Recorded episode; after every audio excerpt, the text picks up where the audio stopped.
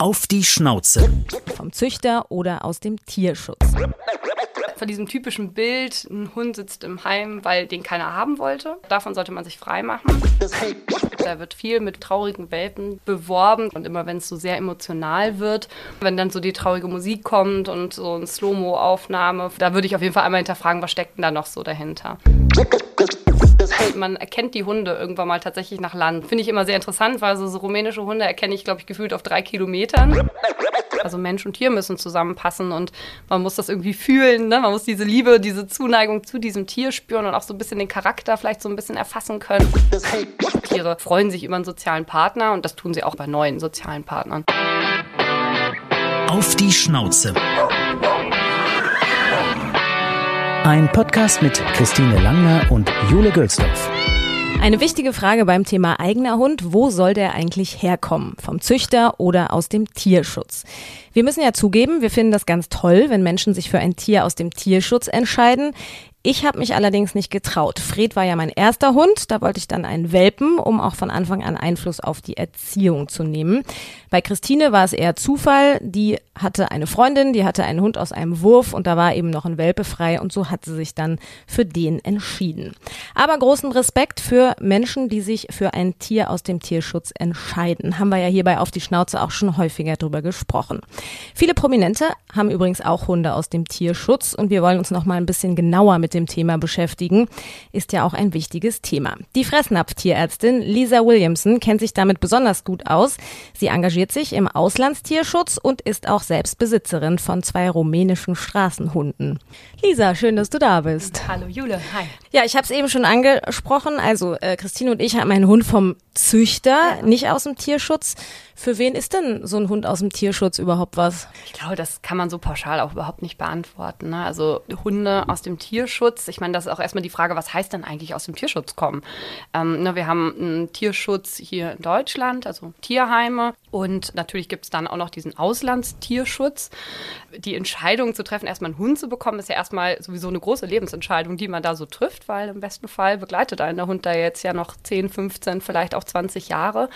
Deswegen sollte die Entscheidung sowieso erstmal auf einer guten Basis getroffen werden. Man sollte sich das wirklich gut überlegen. Und letztendlich hat der Tierschutz oder Tierheime vielleicht den Vorteil, ich kann hingehen und kann das Tier auch kennenlernen im Vorhinein. Ich kann vielleicht auch ein adultes Tier, also ein ausgewachsenes Tier mir anschauen, kann vielleicht schon mal spazieren gehen, kann vielleicht schauen, passt das mit meinen Kindern oder passt das mit meinem Umfeld gut zusammen. Das kann ich natürlich bei einem Welpen nicht. Wenn ich jetzt zum Züchter gehe, da kann ich mir natürlich nur die Elterntiere angucken kann man vielleicht den kleinen Welpen am Anfang häufiger mal anschauen. Aber letztendlich, ich sage immer so, es muss eigentlich einfach zusammenpassen. Also Mensch und Tier müssen zusammenpassen und man muss das irgendwie fühlen. Ne? Man muss diese Liebe, diese Zuneigung zu diesem Tier spüren und auch so ein bisschen den Charakter vielleicht so ein bisschen erfassen können. Deswegen würde ich sagen, letztendlich kann genauso jeder einen Hund auch aus dem Tierschutz zu sich aufnehmen. Es muss halt vielleicht einfach der richtige Hund sein, ne, der zu einem passt. Was ja Tierheim und auch Tierschutz auch aus dem Ausland da die Hunde gemein haben, ist, die wurden halt mal abgegeben. Was macht das eigentlich mit so einem Hund? Also glaubst du, die merken das schon und dann nehmen da auch irgendwas mit, vielleicht auch was Negatives? Tiere oder beziehungsweise unsere Hunde sind ja sogenannte Companion Animals, also ne, Tiere, die uns Menschen als sozialen Partner akzeptieren und sich auch entsprechend an uns binden. Und natürlich ist das für die ein traumatisches Erlebnis, wenn sie auf einmal diesen Bindungspartner verlieren, ne, wenn der auf einmal nicht mehr da ist. Ich meine, da gibt es ja auch so Beispiele von Tieren, wo die Besitzer versterben oder so, ne, die Tiere wirklich richtig aktiv auch mit trauern können und das auch wirklich schlecht verarbeiten können.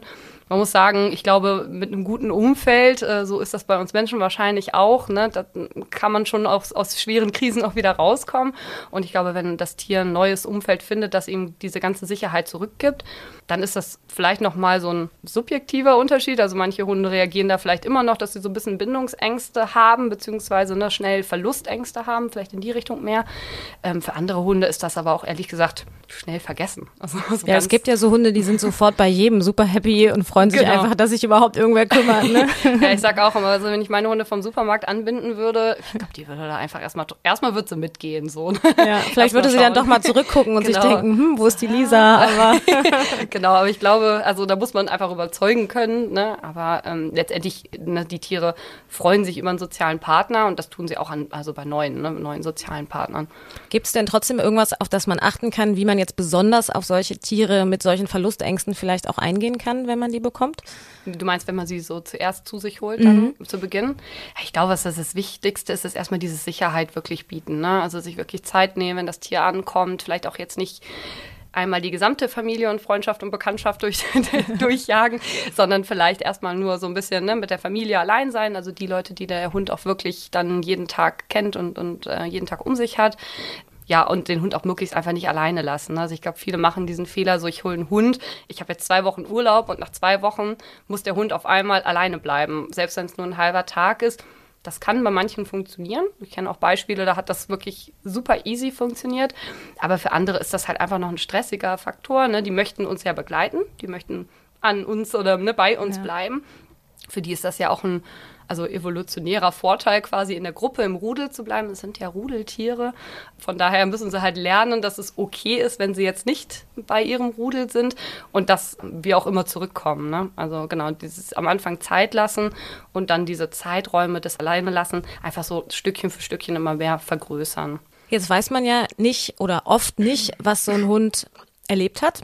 Also zum Beispiel gibt's ja Leute, die die Hunde einfach aussetzen und dann landen sie im Tierheim und kein Mensch weiß, wo kam der eigentlich her, was hatte der für eine Erziehung? Oder es sind Hunde im Ausland, die auf der Straße gelebt haben oder vielleicht vom Besitzer schlecht behandelt wurden.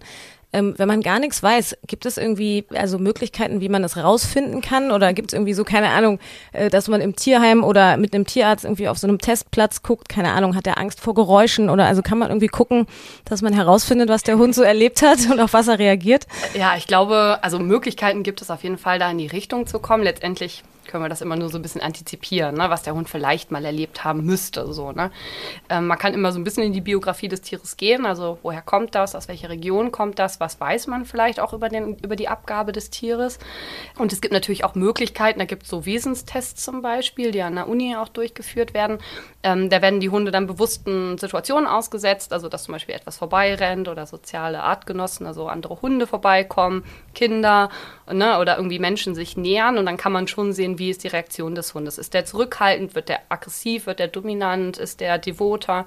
Ne, und dann kann man so ein bisschen schauen, was steckt da vielleicht drin. Ne? Aber man muss immer sagen, also beziehungsweise auch so aus der eigenen Erfahrung mit meinem Rüden zum Beispiel, der war die ersten sechs Monate im Tierheim in Rumänien. Er hatte noch seinen Bruder und sie hatten auch tatsächlich noch ihre Mutter, die alle dann zusammen in dieser Zwingeranlage waren. Also mein Rüde, der tut so, also der, wenn man den kennenlernt, dann würde man denken, der hat auf jeden Fall was ganz Schlechtes erlebt und mhm. der würde auf jeden Fall, also wurde wahrscheinlich geschlagen der macht noch heute, also ich, der ist jetzt sechs Jahre bei uns, wenn man zu schnell mit der Hand zum Beispiel so über seinen Kopf irgendwie geht, zuckt er so zusammen und kniept die Augen zusammen, weil er immer noch sogar, also er denkt sogar, dass wir ihn schlagen würden, was natürlich nie passiert ist. Mhm. Ähm, aber sein Bruder zum Beispiel ist überhaupt nicht so. Gar nicht. Und die werden und ja. Wahrscheinlich also, haben sie ja das Gleiche erlebt. Genau, ne? die haben höchstwahrscheinlich ja. das Gleiche erlebt. Aber da sieht man halt auch einfach, dass der individuelle Charakter da eine Rolle spielt. Ne? Mhm. Klar kann das sein, dass meiner vielleicht mal irgendwie von einem Hundefänger mehr ange, ne, so angepackt wurde oder irgendwie so. Aber ähm, das wissen wir nicht. Aber so von dem anderen Bruder zu urteilen, so schlimm, glaube ich, wird es nicht gewesen sein. Das ist jetzt einfach nur so eine Annahme, ne? aber da spielt dann einfach auch sowas wie letztendlich auch Intelligenz und sowas eine Rolle. Ne? Und mhm. meine, das war wirklich sehr, sehr süß, aber ist auch ein bisschen doof. das ist ja aber manchmal für die Erziehung gar nicht so doof. ja, genau. Der ist zum Glück sehr bestechlich. Äh, also, und er freut sich, dass er, also er, er versteht nicht viel, aber er weiß, dass er fünf Kommandos kann und das freut ihn. Ist doch gut. das ist immer eine gute Grundlage, ja. Also ja, ne, man kann schon rauskriegen, was funktioniert bei dem Hund und was eben nicht. Und äh, letztendlich ist es auch ganz, ganz, ganz viel tatsächlich den Besitzer zu trainieren. Also das haben wir auch so ein bisschen lernen müssen äh, mit der Hündin, die war neun Wochen alt, die kam mit den Geschwistern und der Mutter mhm. aus dem Tierschutz.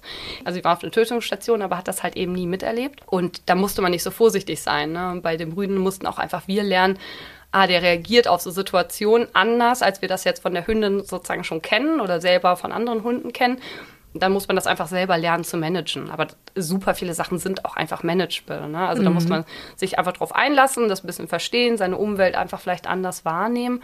Aber ne, ich kenne auch genauso viele Hunde, die laufen einfach mit durch den Park und da gibt es überhaupt gar keine Probleme. Ne? Also ist sehr individuell. Wie ist es denn mit der Rasse? Also erstmal sind ja natürlich viele Mischlinge, aber es gibt ja auch Rassehunde, die mhm. abgegeben wurden oder mhm. man weiß einfach nicht, was das für eine Rasse ist.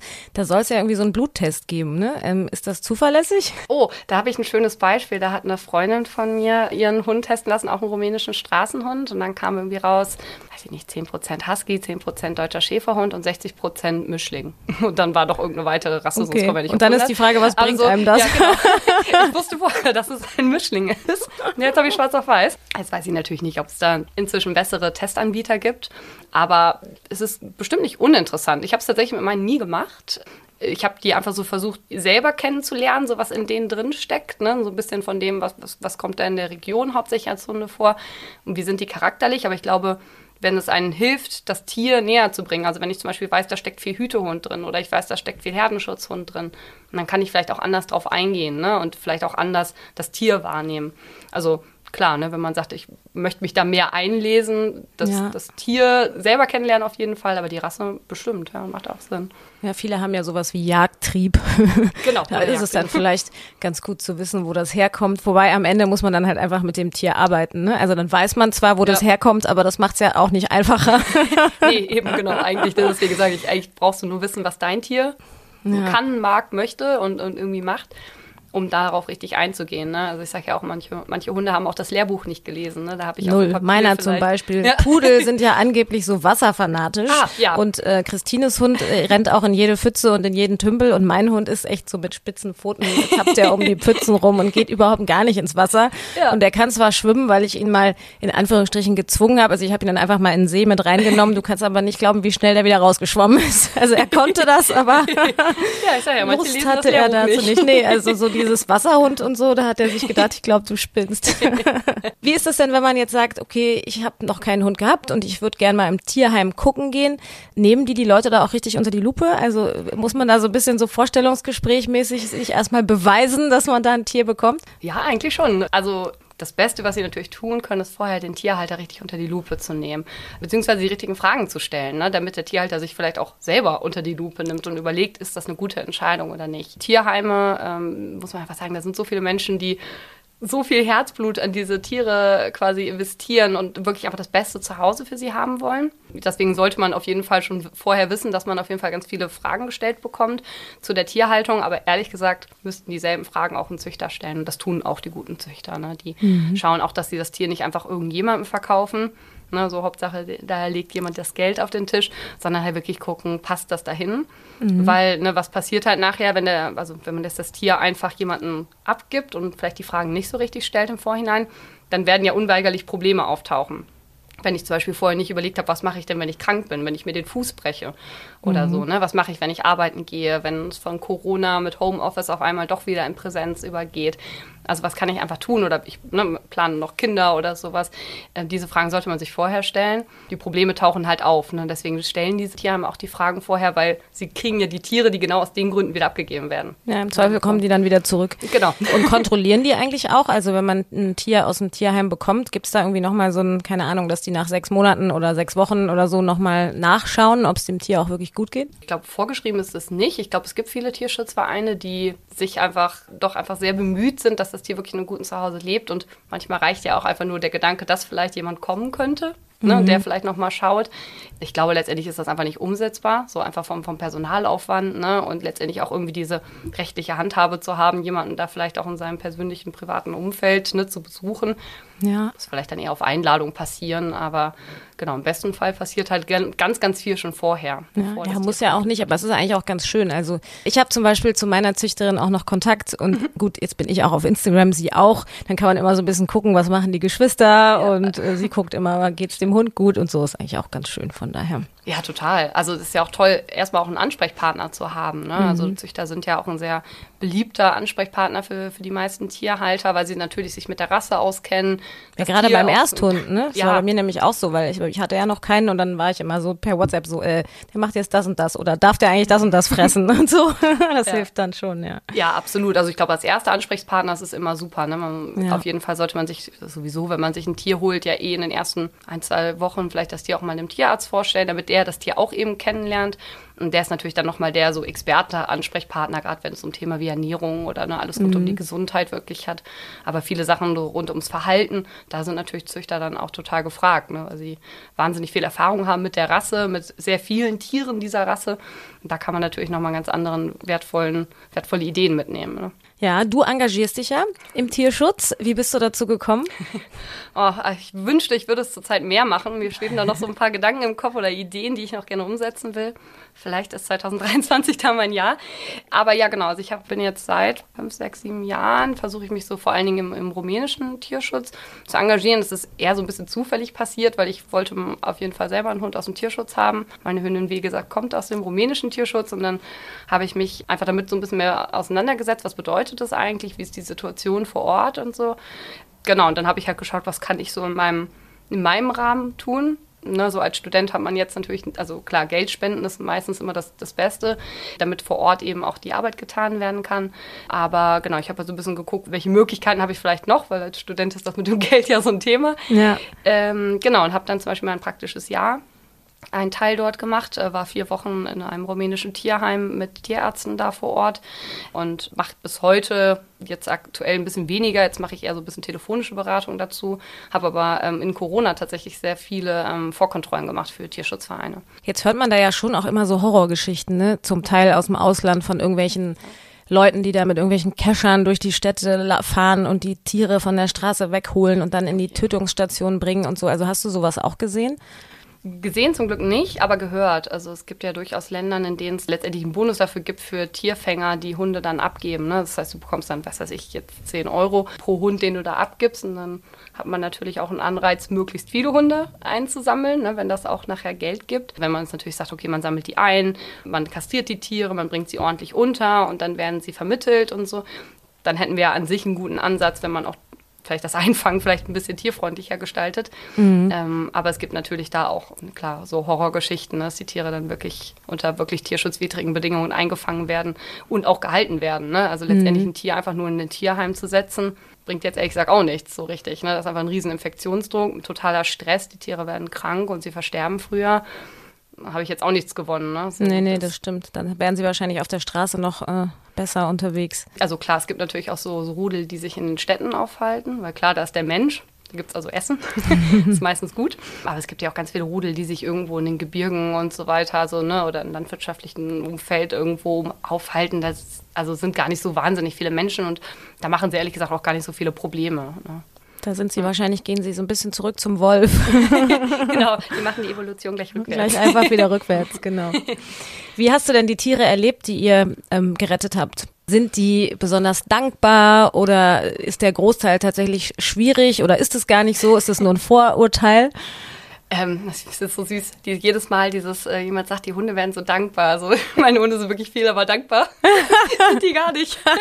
also ja, ich finde das total süß, weil ich glaube, das ist so, so eine menschliche Erwartung. Ja, ja, aber genau. Ich glaube, die Tiere verstehen ja gar nicht, dass sie in einer misslichen Lage vorher waren und dass es ihnen jetzt besser geht. Ja. Also ich biete meinen Hunden regelmäßig an, dass sie doch ein Praktikum nochmal in Rumänien machen können, damit sie das mit der Dankbarkeit nochmal üben.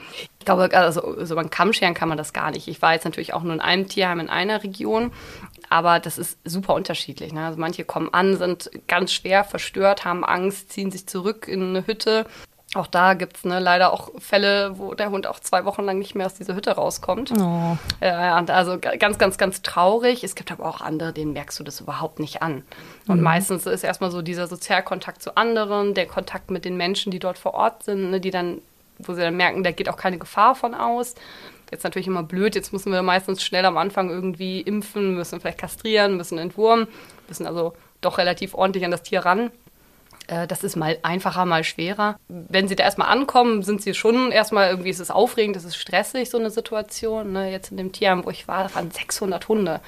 Ne, da ist einfach, wenn jedes Mal, wenn da einer ankam, ging das Gebälle los. Ne? Das ist ja. natürlich wahnsinnig viel Stress für manche ist das belastender, für manche nicht. Ne? Aber die Situation ist natürlich diese dauerhafte Unterbringung. Ne? Das ist auch ja. etwas, was ich durchaus kritisch sehe. Denn viele Tierschutzvereine oder es gibt Tierschutzvereine, die sind ganz, ganz doll bemüht, eben diese Tiere zu einzusammeln und sie weiter zu vermitteln, aber es bleiben natürlich auch einfach immer wieder Hunde übrig. Mhm. Und ähm, da braucht es auf jeden Fall Konzepte für, was man mit diesen Tieren macht, weil dann einfach auf drei, vier, fünf Quadratmeter halten mit ein paar anderen Tieren oder auch alleine, da geht ja keiner spazieren. Also das ist ja gar nicht möglich, einfach vom Arbeitsaufwand auch nicht. Ne? Und mhm. ähm, da braucht es einfach gute Konzepte, wie man mit diesen Tieren, also wie man denen auch ein lebenswertes Leben dann auch bieten kann.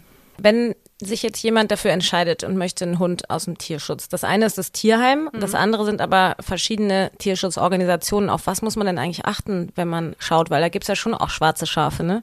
Ja, super schwer. Also es ist auch leider echt schwer, einen guten und objektiven Eindruck von einem Tierschutzverein zu bekommen. Ne? Also man kennt das jetzt zum Beispiel in der Winterzeit, da geht das auch schnell los. Da wird viel mit Welpen, traurigen Welpen, die im, im Schnee sitzen, ne, beworben, dass man jetzt ein Tier adoptieren sollte. Das kann natürlich für den Tierschutzverein vielleicht gerade wirklich der richtige Ansatz sein, aber das ist sehr, sehr, sehr schwer. Und immer wenn es so sehr emotional wird, würde ich immer so ein bisschen, ne, wenn dann so die traurige Musik kommt und so eine Slow-Mo-Aufnahme von einem traurigen Welpen, dann wird viel mit Emotionen gearbeitet. Da würde ich auf jeden Fall einmal hinterfragen, was steckt denn da noch so dahinter. Grundsätzlich glaube ich, dass die Tierschutzvereine immer so mehr Aufgaben vor Ort haben, als eben nur die Tiere einzusammeln und weiter zu vermitteln. Im besten Fall eben sind sie mit der Regierung, also mit der vor Ort, mit der, äh, politisch irgendwie engagiert, schauen, dass sie Aufklärungsarbeit machen in Schulen mit den Menschen überhaupt, ähm, Kastrationsprojekte starten, ne? auch hier irgendwie den Menschen näher bringen, hey, was machen wir hier eigentlich und wie können wir das Problem auch wirklich nachhaltig angehen. Ne? Weil sonst, ich immer sage, steht man mit einem Eimer unter einem Wasserfall und versucht, das Wasser einzufangen. Also naja. das ist einfach, das, das funktioniert dann nicht. Also da sollte schon auch das Hauptaugenmerk drauf liegen. Ne? Definitiv auch gute Anlagen. So ein Tierheim, da sind ja ganz, ganz, ganz viele Hunde und die bringen Krankheiten und so weiter mit. Ne? Und der Infektionsdruck, also die Wahrscheinlichkeit, sich mit Krankheiten zu infizieren, steigt natürlich mit jedem Tier. Und da brauche ich einfach ein gutes Management. Was passiert mit neuen Tieren? Wann kommen die in Kontakt mit den Tieren, die schon da sind? Äh, wie sind die Anlagen gestaltet, ne? sodass man das auch wirklich wieder sauber bekommt? Gibt es Quarantäne und, und, und? Mhm. Also viele, viele Punkte, wie man auch einfach so ein Tierheim wirklich gut und vernünftig führt. Dann, glaube ich, sind immer so gute Sachen, wenn man die Möglichkeit hat, eben, dass das Tier schon in ein deutsches Tierheim überführt wird. Das machen auch viele Tierschutzvereine. Dann habe ich also die Möglichkeit, kann hier vielleicht ein, 200 Kilometer fahren. Dann bin ich aber in einem Tierheim, da sind einige mehr Hunde natürlich, aber eben auch von dem Tierschutzverein vielleicht ähm, irgendwie ne, zehn Hunde oder so, dann kann ich die auch noch mal kennenlernen. Ich glaube, das ist auch nochmal ein guter, ein guter Punkt. Also diese rein emotionale Tour, da würde ich immer so ein bisschen zusammenzucken. Klar, ich finde das individuelle Tier, das ist mhm. natürlich eine Riesenverbesserung. Es ist natürlich einfach keine, keine langfristige Hilfe. Ne? Und da sollte man schon immer versuchen, das große Bild so ein bisschen mit im, im Blick zu haben. Auch viele Hunde, wenn die einmal diesen Transport dann mitmachen müssen, die überleben das auch einfach nicht. Also ah, okay. vielleicht nicht mhm. auf dem Transport, aber auch kurz danach nicht. Das ist schon das ist schon brutal. Ne? Das ist schon mhm. viel Stress für so ein Tier, für so, auch gerade wenn die nicht ausgewachsen sind, wahnsinnig viel Stress. Wir wollen natürlich gesunde Hunde transportieren. Ne? Wir wollen, dass die hier dann auch wirklich eine gute, gute Perspektive haben, ein langes, gesundes Leben hier führen können. Aber dafür braucht es halt vorher und auch nachher tatsächlich doch eine ganze Menge, eine ganze Menge Arbeit. Aber es gibt jetzt nicht so eine Art Prüfsiegel oder so für Tierschutzorganisationen? Leider nein. Ich glaube, wenn man unsicher ist, sollte man im besten Fall Profis fragen, wie vom Deutschen Tierschutzbund. Ne? Einfach mal sagen, mhm. hey, ich habe einen Tierschutzverein, kennt ihr die? Habt ihr da vielleicht irgendwie eine Einschätzung zu? Ne?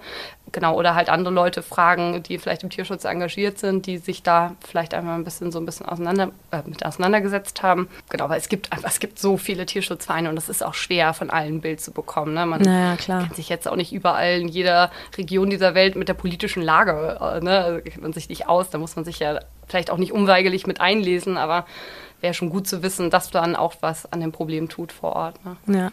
Gibt es eigentlich Unterschiede oder Spezifikationen, nenne ich es mal, ob man jetzt einen Hund aus, keine Ahnung, Spanien, Griechenland, Ungarn oder Rumänien hört, wo man irgendwie sagen kann, ja, für, für Hunde aus Rumänien ist typisch das oder ist es dann doch auch so individuell? Hunde sind sehr undankbar. Deine zumindest. nee, ähm, ja, also grundsätzlich klar, auf jeden Fall. Leute, die im Tierschutz aktiv sind, man, man erkennt die Hunde irgendwann mal tatsächlich nach Land so ein bisschen. Man kann die zuordnen, woher die kommen, also rein optisch einfach so. Mhm. Ähm, Finde ich immer sehr interessant, weil so, so rumänische Hunde erkenne ich, glaube ich, gefühlt auf drei Kilometern. Ähm, Was macht die aus? das ist super schwer zu beschreiben. Aber ich habe so, meine zwei Hunde, würde ich sagen, sind so Prototypen und alle anderen sind so Abweichungen davon. aber ähm, also kann man irgendwie schon ganz gut optisch erkennen. Na, meistens eben so Schlappohren, die haben häufig etwas längere Nase, ähm, häufig auch so, so bernsteinfarbene Augen manchmal auch so einen leichten Silberblick. Gerne so ein bisschen Stockhaar, ne, ein bisschen plüschig, aber nicht zu lang. Also gibt es schon so Typen, da, da erkennt man, also erkennt man auf jeden Fall so ein bisschen wieder.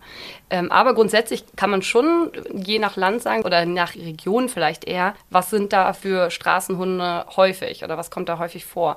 Einfach in, in Rumänien ist es, sind es halt eher Herdenschutzhunde, während man in, in Spanien oder so, da sind es ja eher so, so Podenco und Abkömmlinge davon, auch gerne mhm. so wie Boxer oder andere Jagdhunde. Das haben tatsächlich die Rumänen eher weniger. Ne, so, also da kann man schon so ein bisschen gucken, aber gerade eben die Tierschutzvereine vor Ort, die kennen das auch meistens gut. Ne? Und die können mhm. einem auch in der Beratung sagen, hey, ist das ein Hundetyp für dich? Ne? Weil wenn du halt vielleicht eher nicht so einen territorialen Hund möchtest, sondern vielleicht eher so einen Familienhund, dann kann man sich schon ein bisschen eher durchfragen, wo denn da so die passenden Hunde sind. Aber meiner Erfahrung nach gibt es da definitiv regionale Unterschiede, ja. Und wonach hast du deine beiden ausgesucht? Kamen die zusammen oder also sind es irgendwie Geschwister oder hast du die zusammengewürfelt? zusammengewürfelt, werden aber, glaube ich, dreimal am Tag gefragt, ob es Geschwister sind. Auch lustigerweise immer gefragt, ob es Zwillinge sind. Ja. Finde ich irgendwie eine witzige Frage bei Hunden. Ja, die stimmt, kriegen ja eh mehrere. Haben ja eh mehrere und sind ja gar nicht unbedingt ähnlich, ganz ja, im genau. Gegenteil.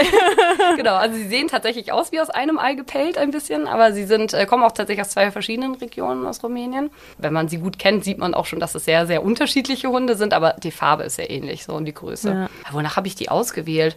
ehrlich gesagt gar nicht so ganz spezifisch danach. Ich habe so ein bisschen, ich habe so ein Beuteschema, wie wahrscheinlich jeder. Ne? Der eine ja. mag es irgendwie groß, der andere kleiner, der nächste wuschig, der nächste struppig. Also ne, so ja. man hat ja so ein bisschen so das Beuteschema und ja, da tatsächlich dann übers Kennenlernen habe ich dann meine Hündin ja ausgewählt. Der Rüde war ja dann, weil ich dann schon in Rumänien eben aktiv war und äh, vor Ort war. Und dann habe ich den Rüden da gesehen und gedacht, das passt. Der muss mit. und haben die beiden sich gleich gut aneinander gewöhnt? Es war eigentlich relativ einfach. Tatsächlich habe ich ja Lotta schon im Studium äh, mitgenommen und bei mir, also Tiermedizin studiert und bei uns durften wir glücklicherweise alle unsere Hunde mitnehmen, ins, also in den Vorlesungssaal. Das sind ja lustige hinein. Vorlesungen dann. Ja, da haben wir mal gesagt, hier sind mehr Na also Hundenasen anwesend als Menschen. ähm, dadurch waren, also war Lotta tatsächlich von Anfang an gewohnt, einfach ständig fremde Hunde um sich herum zu haben, dann auch zu Lerngruppen für irgendeinen Abend, Party oder so. Es waren halt ständig irgendwelche Hunde da und auch Welpen ältere Hunde.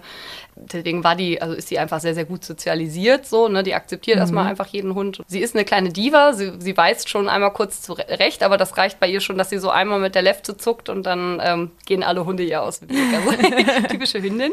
Äh, oder Rüden, wie man ja auch liebevoll sagt. Mhm. Ähm, also markiert auch so.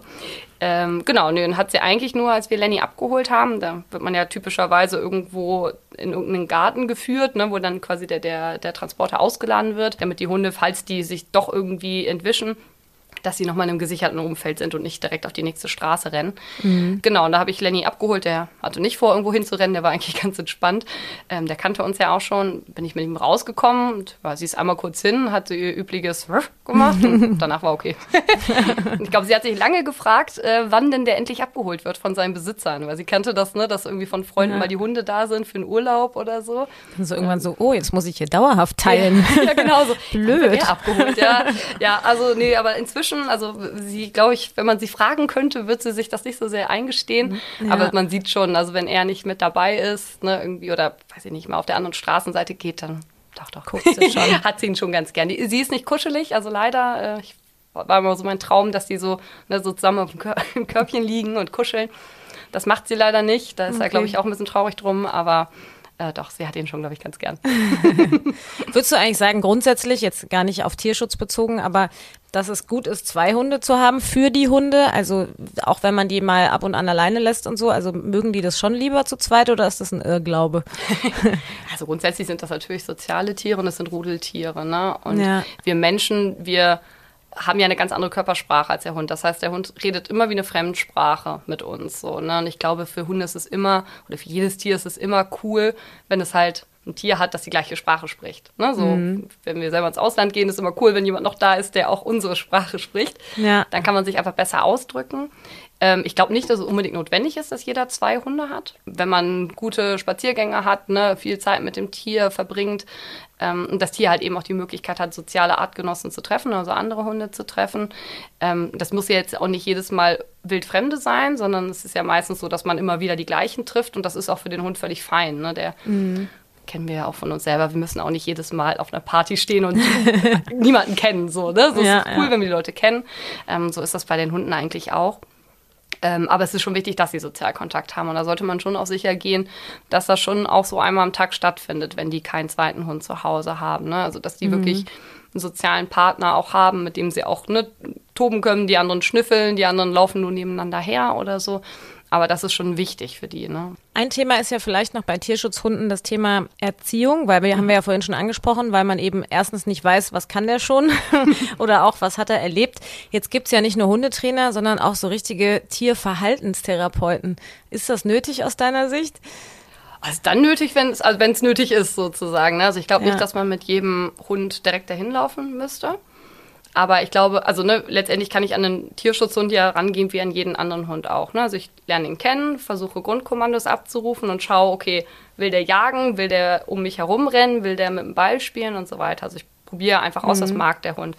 Und wenn ich halt das Gefühl habe, der Hund also das ist ja das, was die Verhaltensmediziner, das sind ja meistens auch Tierärzte, glaube ich auch noch eine Abstufung davon. Ich glaube, man kann auch so eine Sachkunde machen, mhm. dass man als, als Hundetrainer zum Beispiel eben auch so mehr noch Verhaltenstraining macht mit den Tieren. Aber dafür muss man sich halt wirklich sehr, sehr, sehr gut mit dem Tier auskennen, um halt auch zu verstehen, was ist eine normale Verhaltensweise, was macht der Hund jetzt, wo ist dieses Verhaltensmuster gestört, an welcher Stelle.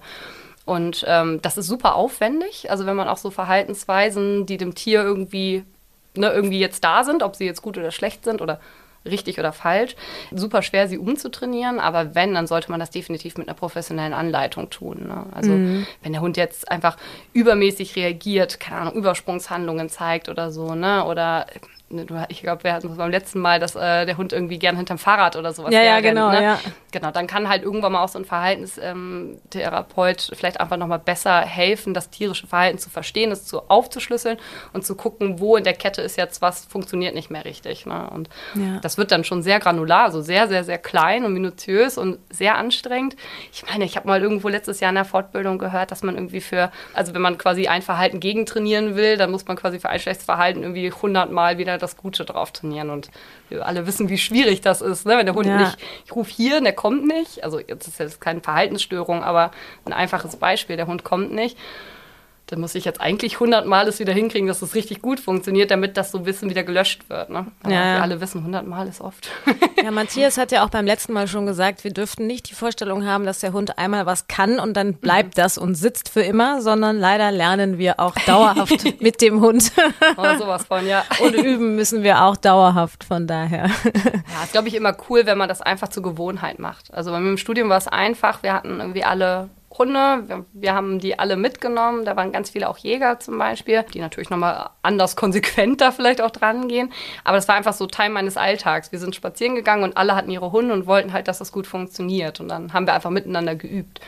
Klar, jetzt irgendwann mal im Alltag verliert sich das. Man hat irgendwie andere Themen. Ich bin irgendwie in einem Termin, während ich mit den Hunden spazieren gehe. Das wissen die auch. Ja, ja. ne, da wird sich dann halt nochmal in der Kacke gewälzt, mhm. äh, weil sie halt wissen, ich bin gerade in einem Termin und ich kann nichts, also ich kann nichts machen. Ne? Klar, stellt man sich auch mal inzwischen auf stumm, aber genau, das sollte man sich im besten Fall einfach zur Gewohnheit machen. Ne? Also ich sage auch mal, wenn die kommen, wenn ich rufe, das wäre das Wichtigste und die können auf die Ferne halt äh, Stopp. So, und das ist, also zumindest für die Sicherheit ist es super, ne? weil sie einfach, wenn da Fahrräder kommen, irgendwas kommt, sie bleiben halt stehen. Ja, manchmal muss ich auch zwei, dreimal rufen, bis sie kommen, aber sie kommen. Hauptsache, sie kommen. Sie laufen Ende. halt nicht weg. Das vielleicht nochmal so rum ist vielleicht ja, einfacher. Auch ganz gut, ja. Zum Schluss noch, würdest du denn definitiv einen Hund aus dem Tierschutz empfehlen? Musst du jetzt also, ja eigentlich, oder? Eigentlich. Ja, also ich glaube, von diesem typischen Bild, ein Hund sitzt im Heim, weil den keiner haben wollte. Ich glaube, davon sollte man sich frei machen. Und ich glaube, jeder, der einfach sich überlegt, so ein Tier anzuschaffen, das muss ja gar nicht ein Hund sein, es kann auch eine Katze, ein Kaninchen sein, einfach mal die fünf bis zehn Tierheime im Umkreis, vor allen Dingen vor Ort sein, weil das ist einfach gar nicht möglich, im Internet abzubilden, wer noch da ist und wer nicht. Mhm. Das ist einfach ein riesen organisatorischer Aufwand. Deswegen immer hinfahren, sich da vorstellig machen, zeigen, wer bin ich, was suche ich für ein Tier, weil vielleicht ist jetzt nicht einer da, aber morgen wird einer abgegeben, der halt genau perfekt dazu passt. Ne? Also wir mhm. hatten so viele Hunde, ich habe ja im, im Tierschutzverein hier in Deutschland ähm, gearbeitet. Wir hatten also jede Woche Tiere, die waren niemals auf der Website, aber die, die ähm, Kolleginnen dort, die wussten halt einfach, ich habe zehn Leute auf der Liste, die suchen ganz genau so einen Hund. Ne? Und mhm. da kann man sich, ähm, ja, ich sag mal, das ist wie so ein großer Supermarkt. Ne? Da kommt alles an Tieren an, alle möglichen ja. Farben, Formen, Größen, Charakter, Alter. Und eigentlich gibt es für jeden Topf auch den passenden Deckel. Also ich würde sagen, den Versuch zu starten kann ich immer nur empfehlen und einfach auch gucken, ne, wo passt das mit dem Tierheim gut, wo hat man ein gutes Gespräch.